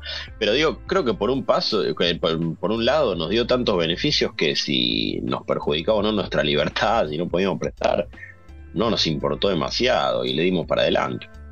Creo que, creo que eh, ahí, digamos, hay, hay un punto bastante interesante, justamente lo que decías vos, Guille, el hecho de decir, y, pero a mí me, o sea, me, entre comillas, conviene, porque hay cosas que sé que no las voy a conseguir acá, por más que vaya a un, a un local que vende videojuegos físicos, por ejemplo, de PC. Eh, sé que hay cosas que no las voy a conseguir para PC. O sea, teniendo en cuenta que por ahí este, Hoy en día sí, con lo que es el mercado globalizado y demás, por ahí existiría la posibilidad, nunca lo sabremos, pero existiría la posibilidad de conseguir cosas que por ahí este, en este, fuera de, lo que es nuestro país se consiguen mucho más fácilmente. Pero viniendo en la época que, digamos, fue el auge de Steam y donde empezó a despegar Steam, el 90% de las cosas que ofrecía Steam vos acá no las veías ni por puta. Entonces, creo que también en lo, o sea, digamos, en el caso particular nuestro, de Argentina, creo que ahí es donde, donde reside un, punto bastante importante. Cosas que no podíamos conseguir por otro medio que no fuera o pirateado o por Steam. Y sí. Eh, yo igual, nada, quiero volver a hacer énfasis, ¿no? Eh, en, PC la falta de libertad, si querés, entre comillas, de prestar el juego, viene de antes de Steam. Eh, viene de los CD keys. O sea, yo antes no podía prestar un juego original. Sí, eso es cierto. O sea, entonces cuando ya tenés la inconveniencia de eso, de golpe comprar algo en digital, bajármelo, no tener que mover un dedo eh, y que tenga lo último que salió ahora y que si voy al lugar a comprarlo en la puerta ya se agotó porque había un freak que estaba de hace un mes esperando que salga, ¿entendés? Es una conveniencia zarpada. Hay gente que hoy en día está haciendo eso con el Last of Us, por ejemplo, que vos te llevo ahora, Max, y a mí me sigue viniendo, y hay gente que lo compró en digital y ya lo jugó. Eh, no sé si vos, Leo, eh, si vos eh, Guille, lo, jugaste así. sí, yo lo compré digital, y lo, empecé a bajar, ni bien se habilitó. Mal, o sea, lamentablemente no, no hicieron un preload, que muchas veces sí se hace. sí, incluso, incluso en PlayStation, eso me pareció raro. Es más por un tema por ahí de. Pero quizás para que nadie se adelante y. Sí, para que nadie se adelante también y lo piratee un toque probablemente también pueda haber pasado por ahí. Pero sí, lo cargué en unas horas, lo dejé, me fui al laburo, volví y estaba bajado. Digo, no hice cola, no pagué de más, no hice nada. Entonces, y es muy tentador. A mí me parece que en consolas ese concepto es nuevo, pero en PC es una cuestión de evolución del mercado, ¿no? O sea, yo tengo una inconveniencia grande, que es no puedo prestar mis juegos a mis amigos. Entonces, ¿para qué mierda quiero el juego en mi mano? ¿Me entendés? Quiero que sea barato y que esté cuando yo lo quiero en mi, en mi poder. Y que lo pueda conseguir donde quiera. Tipo, me voy a otra máquina, lo bajo de nuevo. Está bien, las cinco instalaciones que hubo en. Creo que el primer juego que lo implementó era, no sé si un Call of Duty o algo así, fue en el 2000, ponele. Ahora no me acuerdo exactamente. Pero la típica, el típico bloque de cinco instalaciones por juego. Eh, era una basura. El Bioshock 1 creo que lo tuvo y lo sacaron eventualmente porque era un DRM que todo el mundo le criticó y lo tuvieron que parchear para que lo saque porque es cualquiera. O sea, yo lo compré, es mío, todas mis computadoras deberían tenerlo. Si querés bloquearlo, tipo usar una cuenta o algo así como hace Val, pero... Gracias Nico por el pie porque justamente otra de las cosas que trata es el tema ese de el, entre comillas, este entitlement, que no sé cómo sería la palabra en castellano Atribución. La atribución, exactamente, de que porque uno compra una copia física, uno eh, es dueño de esa copia física. Sin embargo, si uno se toma el tiempo de leer la letra chica, que es lo que dice el artículo, da vuelta a la cajita y se lee bien todo el detalle, dice que está prohibida su venta, reproducción, préstamo o lo que sea. O sea, bastante bien ambiguo, cosa de que pueda abarcar la mayor cantidad de probabilidades posibles. O sea que legalmente cuando uno presta una copia física, inclusive, está, cometiendo un crimen. Está violando la misma ley que si lo tratara de hacer digital. Igual eso es lo que siempre dije cuando hablamos de todo este tema de RM. Eh, es una mierda, pero el software se licencia, no se compra. Y eh, hay que saber dónde uno pone la plata, ¿no? No te digo deja de comprar software, te digo si ese tipo de licencias te parecen una mierda, compra otro software por ahí. eh, si hay uno análogo que te interese lo mismo, digamos. Si estás buscando un juego en particular, bueno, bancátela o no te la banques, o sea, manejalo. Pero es así, o sea, yo elijo comprar cosas eh, originales para bancar a los developers que me gusta y todo, y me tengo que comer todos los avisos de no piratees, todas las pelotudeces, ¿no? Cuando veo una peli tengo que bancarme los 80 pantallas de tipo FBI, que la concha de la lora, el FBI no está en su jurisdicción en Argentina, me chupa un huevo. Y es tipo, bueno, lo tengo que hacer. Termino de ver un capítulo de Firefly en mis Blu-ray que me compré, que me encanta, y me pone de nuevo todos los warnings si no le puse que reproduzca todos juntos. Cada vez que termina y va al menú, los pone todos de nuevo. Y es tipo, bueno, man, estoy viendo Firefly en 1080 y le di plata a Joe Whedon.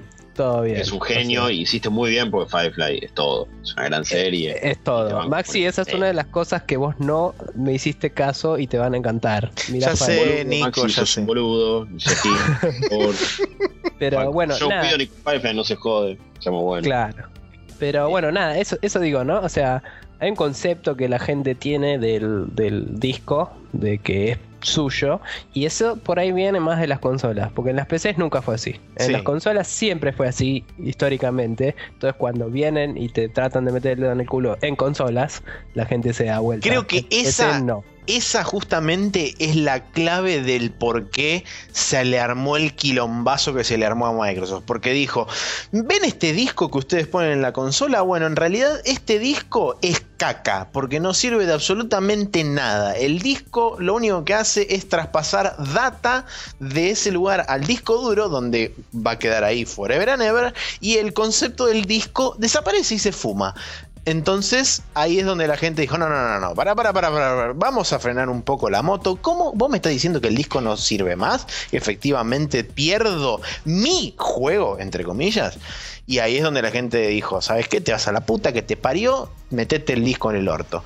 Y ahí se armó el quilombo. Y también pasa que se armó quilombo porque se sacó esa supuesta, porque- y ya a esta altura es medio obsoleta, comodidad que te dan las consolas de meto el disco en los juegos, se lo presto a un amigo, viene acá, me traen otro.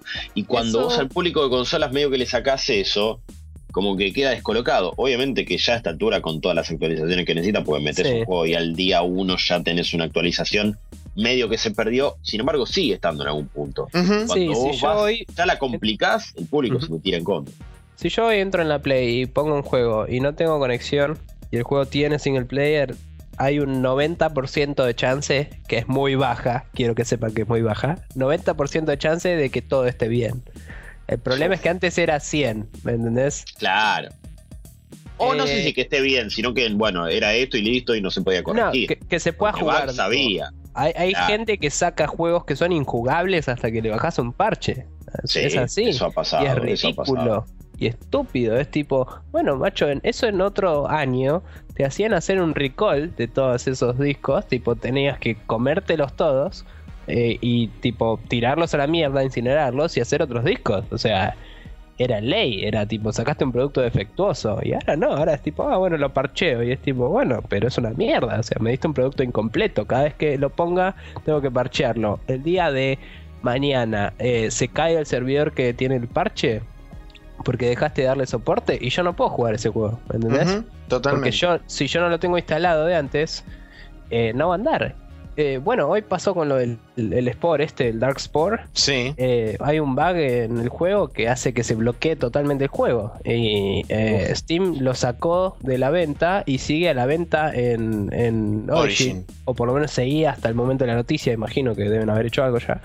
Y básicamente es un juego que es injugable hasta que resuelvan un error y alguien declaró, no sé quién era, que el juego terminó su desarrollo en el 2007. Entonces anda a conseguir a alguien que sepa resolver ese bug ahora. ¿me entendés? Lo van a hacer, supongo, o sacarlo de todos lados y pedir perdón. Pero discontinuar un juego porque tiene un error que lo rompe es una forrada, ¿me entendés? Eh, heavy. O sea, varias veces quisieron cerrar los servidores del Demon Souls y la gente tipo, eh, no, déjalos abiertos, déjalos abiertos y los volvieron a patear. Pero un día los van a cerrar y vas a perderte la mitad del juego, porque ese juego la mitad es online. Sin embargo, puedes jugar la otra mitad. Eso está bueno. O sea, es un juego que tenía features online y tenía features offline y va a andar. Y eso es genial. O sea, no sé, hay un montón de cosas. No quería dejar de decir una cosa volviendo al, a lo del artículo y también creo que, y a eso de que, bueno, nuestra libertad es de acuerdo a las restricciones que, que, permitimos. o, que ponemos. Y es que también a todo esto, hasta ahora por lo menos, siempre una vuelta se le encontró. Y muchas veces no una vuelta ilegal, ponele, está bien, si yo compro, yo, yo compro mucho físico, eh, digo digital, prácticamente todo, y en Play 3 la verdad es que tengo una cuenta para comprar, que le doy la contraseña a un amigo y tiene lo mismo que tengo yo. Y a veces vamos y vamos, vamos a medias, digo, siempre alguna vuelta, que incluso es legal, porque lo que hago no es ilegal, eh, se le encontró, y es como que la gente dijo, bueno, ya fue, boludo, igual se puede comprar así, allá, y está todo bien. Pasa que ahora hay que ver. Ah, también están, hay sitios que venden juegos sin DRM, eh, geniales. Tenés Google Games, tenés los Humble Bundles que salen lo que vos quieras, literalmente, lo que vos quieras, y no tienen DRM. O sea, yo lo compro una vez y le puedo pasar el, key del sitio a una persona y esa persona se puede bajar todos los juegos que yo tengo. Y la idea es tipo compartir juegos y la plata que ganamos, no importa cuánta es, va a caridad o, y una parte de los developers, ¿no? Y es increíble y, funciona. Los chabones salen con ganancias limadas. O sea, obviamente si compraran la misma cantidad de copias en un modo normal, ganarían mucho más plata.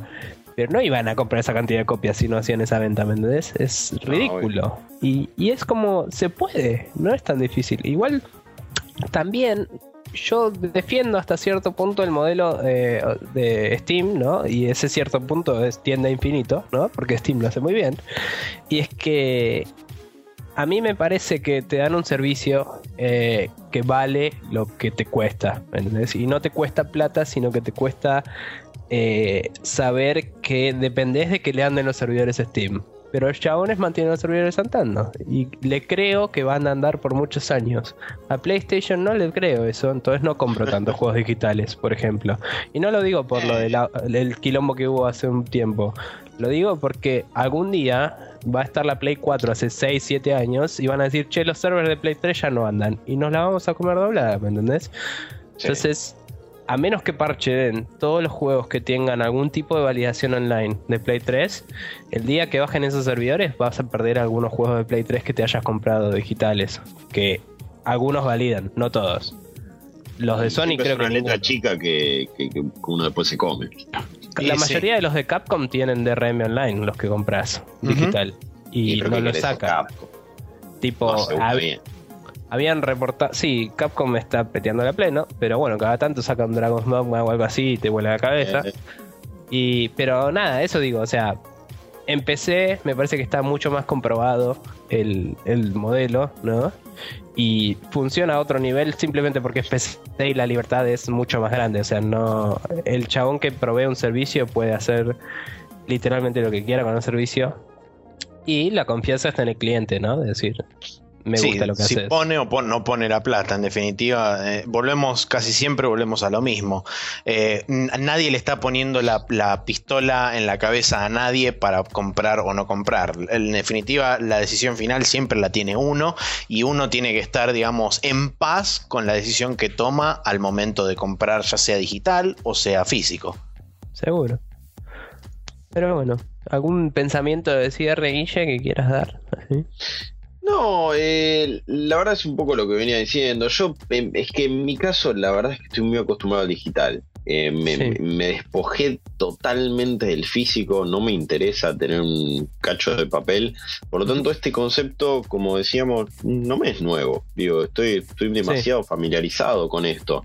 Me parece que de todas las políticas en teoría que había tirado Xbox en su momento y que después panquequeó como el mejor, no sé si era la más preocupante. Sí tener que pagarlo de nuevo, eso ya era cualquiera. Pero digo, se lo podía prestar a uno, a dos, no sé, lo vemos. Em, creo que hacía otras cosas peores, pero es también un poco de que la, PC es una garantía en estas cosas, como decías, que Steam funciona, que ciertas cosas funcionan. En las consolas en general, no tanto por el público en sí, que no, yo no, yo tampoco me pongo de la vereda de Google, público consolero tiene un coeficiente intelectual menor que yo que tengo una PC, eso me parece una gilada, pero como que te pueden meter cosas por detrás de una manera más fácil. Como que te disfrazan todo un poco. Y un día, como decías, te, te levantaste y en la PS3 no puedes jugar nada porque se cayeron, porque ya no tienen más servidores. Y se olvidaron de vos. Claro. Y nadie, nadie nunca te avisó. Como las consolas tienen eso, es un poco, me da un poco más de miedo. O sea, Valve puede hacerlo tranquilamente, pero Valve no está sacando mañana Valve 2. Tipo, Claro. Sony está Es sacando este fin de año PlayStation 4 con otra red que está anunciado que es otra y que ya es otro, otro juego, es otro todo. Entonces ya sabes que esta algún día se va a acabar. Y eso es el punto, ¿me entendés? O sea, yo me enteré de eso y fue tipo, ok, no hay retrocompatibilidad, no compro más en digitales porque no los voy a poder por- portear a la nueva consola. Y nada, fue una decisión automática para mí. Eh, en 3DS, ponele, me compré un solo, un solo juego digital y es porque la 3DS tiene memoria SSD. Vos instalás el juego ahí y queda ahí. Y es lo mismo que tener un cartucho. Tipo, en ese sentido, Nintendo, de todas las peteadas que hace con internet, una de las cosas buenas que tiene es que como es tan básico, es tipo, bueno, te bajaste el juego, lo tenés, listo. Eh, Se acabó la- el problema. Eh, pero bueno, sí, depende de cada, cada servicio, cada consola, cada Y de cada uno. sistema y de cada uno, claramente. Pero bueno, no sé. Eh, ¿Algo más? ¿Alguno, Maxi? No, sé. yo ya di mi, mi opinión final, este, así que si querés hacer un cierre vos y nos vamos. Nada, a la eso luna. que dije. eh, yo, como dije, defensor de Valve, un poco de chupamedias, un poco de que no me defraudó, básicamente. Y eh, eso, me parece que estos artículos en general son muy fatalistas con la PC, pero la PC mejoró con el digital. El problema es que las consolas empeoran bastante cuando se migra a este modelo así como está ahora. Capaz si pasáramos a uno de te bajas el juego y es tuyo y lo puedes copiar todas las veces que quieras, estaríamos mejor, ¿no? Pero bueno, es un tema aparte. Entonces podemos cerrar diciendo PC Master Race faquea. sí, ¿por qué no? Bien. Eh, bueno, vamos a pasar a nuestra última sección, que es, eh, como siempre, el Special Move.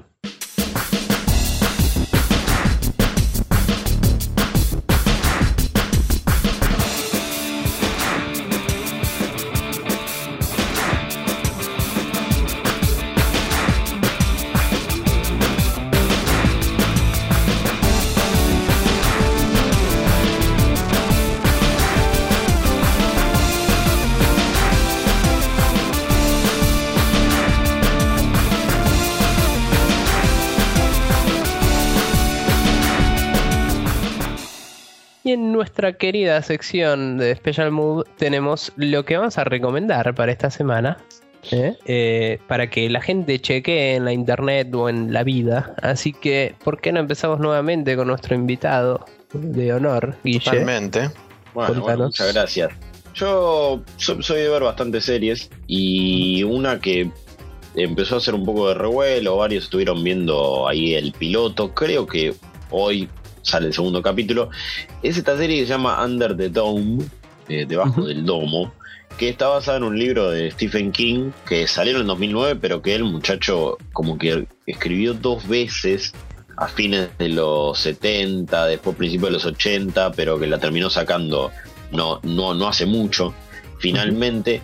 Y cuenta la historia de un pueblito que de un día para el otro se levanta, todos va a estar haciendo su vida tranquilamente. ¿Y qué pasa? Se les cae un domo encima y quedan atrapados. Nadie A la entiende por qué. Nadie sabe bien qué pasó. Es el domo que vimos en la película de Los Simpsons, básicamente. no es que es igual. Es, es el mismo concepto. Y o- obviamente se generan muchas situaciones. Mucho, ca- cada personaje tiene su historia, su relación con esto, con gente que está del otro lado, con gente que no. Por ejemplo, hay una mina, eh, una- hay una policía que su, su, su prometido, su futuro marido, era bombero y se quedó del otro lado. Entonces vos la a la mina que es típica escena de manito con manito a un lado del vidrio y no se puede ni escuchar. La realidad Claro. es que uno sabe que hay algo detrás, que probablemente sea el, el gobierno, los militares, no sé quién, que mandó a poner eso. Tipo cuarentena, Lo que en quizás. ¿Eh? Tipo cuarentena o algo así, quizás. Y hay, hay, hay como, o sea, el primer capítulo, por supuesto, no te, no, no- no te dice Nah, mucho. sí. Hace un muy buen trabajo en plantear el misterio, decir, bueno, ¿qué pasó? También hay personajes que, que, que- son misteriosos en sí. La serie arranca con un chabón enterrando a otro. Eh, y no, no, no, no, no se sabe muy bien qué pasa tampoco con él. No quiero, no, no, no quiero spoilear nada, pero tampoco mucho. Eh, pero, digamos, lo, lo que en particular querría es que no tuviera demasiada cosa fantasiosa de ciencia ficción y fuera un poco más traída a la realidad. Pero sabiendo que es Stephen King, y macho, algo a ver. Sí. Algo Se flotando viene- en el aire, así, re loco. Se viene una. Por eso, por eso me, me desilusionaría si la, si la respuesta es, bueno, eran aliens, y chau. Claro. O, o la puta que te parió, me estás planteando un misterio y después una gilada. Para, para si Pero- aparece el chabón de History Channel en la serie, ¿te, te serviría más? Tipo el chabón Es ese Soti, con es, la- el serie del año, olvídate, la rompe. Ah, es genial. Pero no, no, no, por eso digo, oja- ojalá lo mantengan en ese halo. Espero que no. Eh, digo, supongo que no va a pasar porque es Stephen King. Pero, pero si lo mantienen ahí, yo, yo la recomiendo, está bueno. Genial. Bueno. Bueno. habrá que chequearla. ¿En dónde está disponible esta serie? ¿En- ¿En internet? ¿En, Eh, en sí, sí, en, en- en- en la famosa bol- bolsa de gato que es la internet, vos metés la mano ahí, algo siempre sacás. Eh, no, sí, la, dan por CBS allá, acá no sé por dónde la van a dar, si. Fox, Warner, veremos. Eh, Son ¿Sabés si capítulos de está 42 anunciada? minutos. Para Eh, acá. no, no lo sé, no lo sé. La verdad es que como veo toda la, la tele la veo por internet, no, Claro. lamentablemente no la veo por la tele, entonces no tengo idea quién da cada cosa. No, Pero creo que la mayoría de nuestros oyentes también, pero me gusta cuando es una serie en particular tratar de. Claro, yo me, Eh, yo imagino que siendo algo de Stephen King, ya lo conviene con bastante bombos y platillos, eh, Sí. con una onda, aparte, aparte te digo, van a fogonear con que es una onda medio Lost y todos van a comprar. Claro. Eh, porque tiene ese misterio, esa cosa loca. Así que supongo que la darán en, en- en- Bueno, es más, quien la hizo, que es Brian K. Vaughan, obviamente fue escritor y productor de Lost. Así que viene Ah, un bueno. poco lado por Eso ahí. me la baja bastante. Y no te digo Sí, porque. No te digo. Yo no soy de esa gente que vio Lost y fue tipo, ah, el final es una mierda. Yo soy de esa gente que nunca vio Lost porque sabía que el final iba a ser una mierda. Y Pero el final es lo menos importante. Lo, yo me quedé con el, con, con el Con el camino. y este. Sí, y este Brian Vaughan, aparte, en realidad hay que tenerlo bien porque es, es el creador de varios cómics y varias novelas gráficas copadas como Why the Last Man, Ex Machina, Runaways. Opa, buenas bien. y, y- Sí, sí, sí, por eso, por eso. Eh, Why the Last Man es una Sí, joya de los cómics. Claro, Bien, y lo hizo este muchacho. Bien. Así que veremos. Eh, Yo, yo, yo le pongo mi ficha. Muy Genial. bien. Bueno, genial. Eh, Maxi, contame un poco lo tuyo. Bueno, yo tengo dos recomendaciones y vamos a hacerlo bien rapidito. Primero la charla de Mark Cerny, el arquitecto de la PlayStation 4, que dio una charla en GameLab 2013 y la verdad que es una charla que se la recomiendo a todos y particularmente a la gente que está metida un poco en el mundo del desarrollo. Y yo eh, personalmente no tenía ni la más puta idea de quién era este pibe y después de haber escuchado la charla esa dije, ah, ok, o sea, tenés un par de huevos de platino importantes. Ok. Eh, o sea, el chabón tiene chapa y heavy metal tiene chapa, no es cualquier boludito.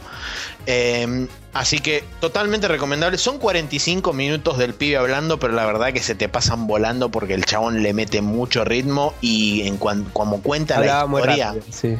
Como cuenta la historia, la verdad que, que le pone muchísima pila. Además te enterás de un montón de cosas de atrás de escena que te quedás bastante con los ojos abiertos. Y una cosa más con respecto a eso, Shuei Yoshida, acá, ¿eh? Te banco a muerte, maestro. Asumo que ese era tu corazón o área pectoral Sí, izquierda. Exactamente. Ok. Y como Eh, segunda recomendación, Para, para un segundo. Sí. Ah, ¿Dijeron si la Play 4 era un sándwich de dos Play 2 o no? es lo que todo el mundo quiere saber, Maxi, por favor. no sé. Eh, lo Bueno. dejo para que lo vean y después de los 40 minutos me puten o me halaguen por, haber, por no haberles dicho. Ok.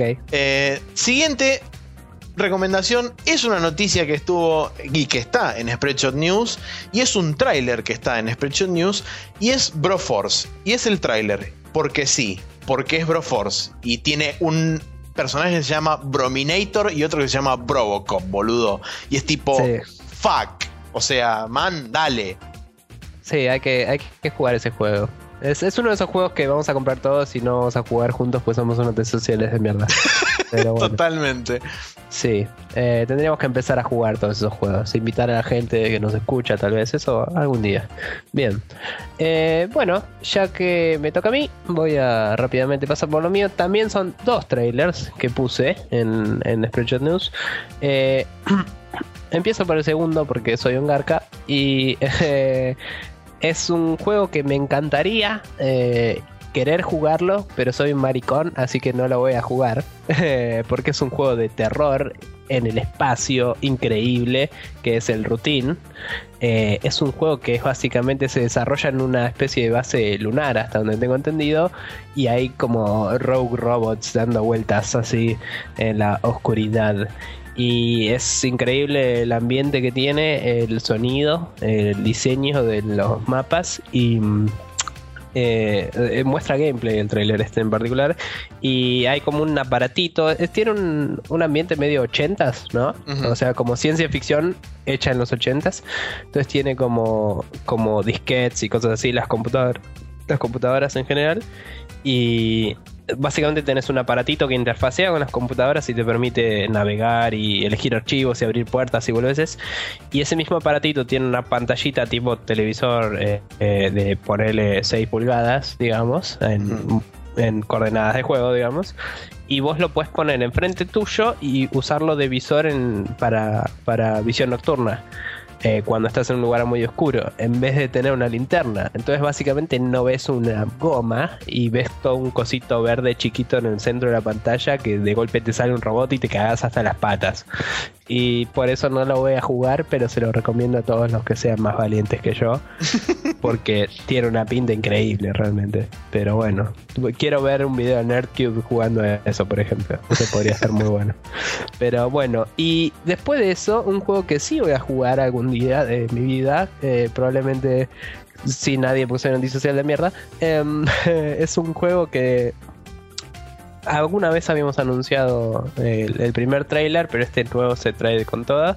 Juego de naves eh, que se llama Strike Vector y ahora está disponible en Steam Greenlight y básicamente está hecho con Unreal Engine 3 y es la papa. Es como naves, destrucción. A ver, eh, son naves que se transforman y vuelan a través de edificios símil eh, Estrella de la Muerte en episodio 6. O sea, ¿qué carajo querés, boludo? sí, no se transforman tanto como que hacen movimientos locos, pero sí. O sea, son naves espaciales, digamos, y que como a mí me gustan, que realmente parece que articulan y giran sus propulsores para compensar, ¿no? Que es un efecto que a mí me parece que falta en muchos juegos, porque una nave en el espacio o en un lugar una nave que no es aerodinámica no puede volar como un avión. Necesita tener propulsores y cosas. Entonces me copa cuando lo hacen bien. Es como Cabo y Bebop, que es la gloria. Entonces, es increíble. Tipo, si te estoy diciendo que un juego de naves es como Cabo Vivo, anda y compralo cinco veces. Es el mensaje de. sí, no lo dudes, campeón. O sea. Metele para adelante. No sé si vos lo viste, Guille, pero es una locura este juego. Sí, sí, sí, sí, sí. Y estoy pensando hace cuánto no juego un juego de naves y creo que eh, tenía siete años, comía frenchitas y jugaba al Family, porque te juro que no recuerdo hace mil años que no juego un juego de naves y digo, podría estar bueno, qué sé yo.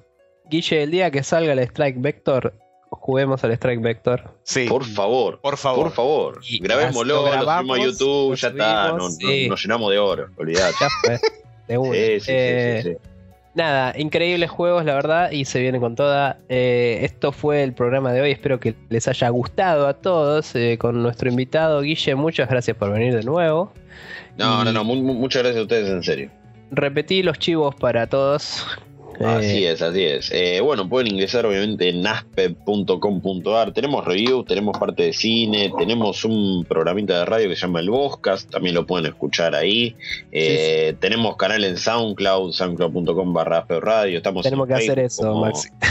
Sí, sí, sí, sí, sí, sí. Es, una gran plataforma SoundCloud y estamos en Facebook como Aspe, también en Twitter como arroba Aspe, en Aspe Gamers es la comunidad. Métanse, disfruten, que aparte, bueno, Maxi y Nico están ahí participando activamente también. Y bueno, la verdad es que la, la pasé genial, la pasé genial y ojalá, ojalá se repita.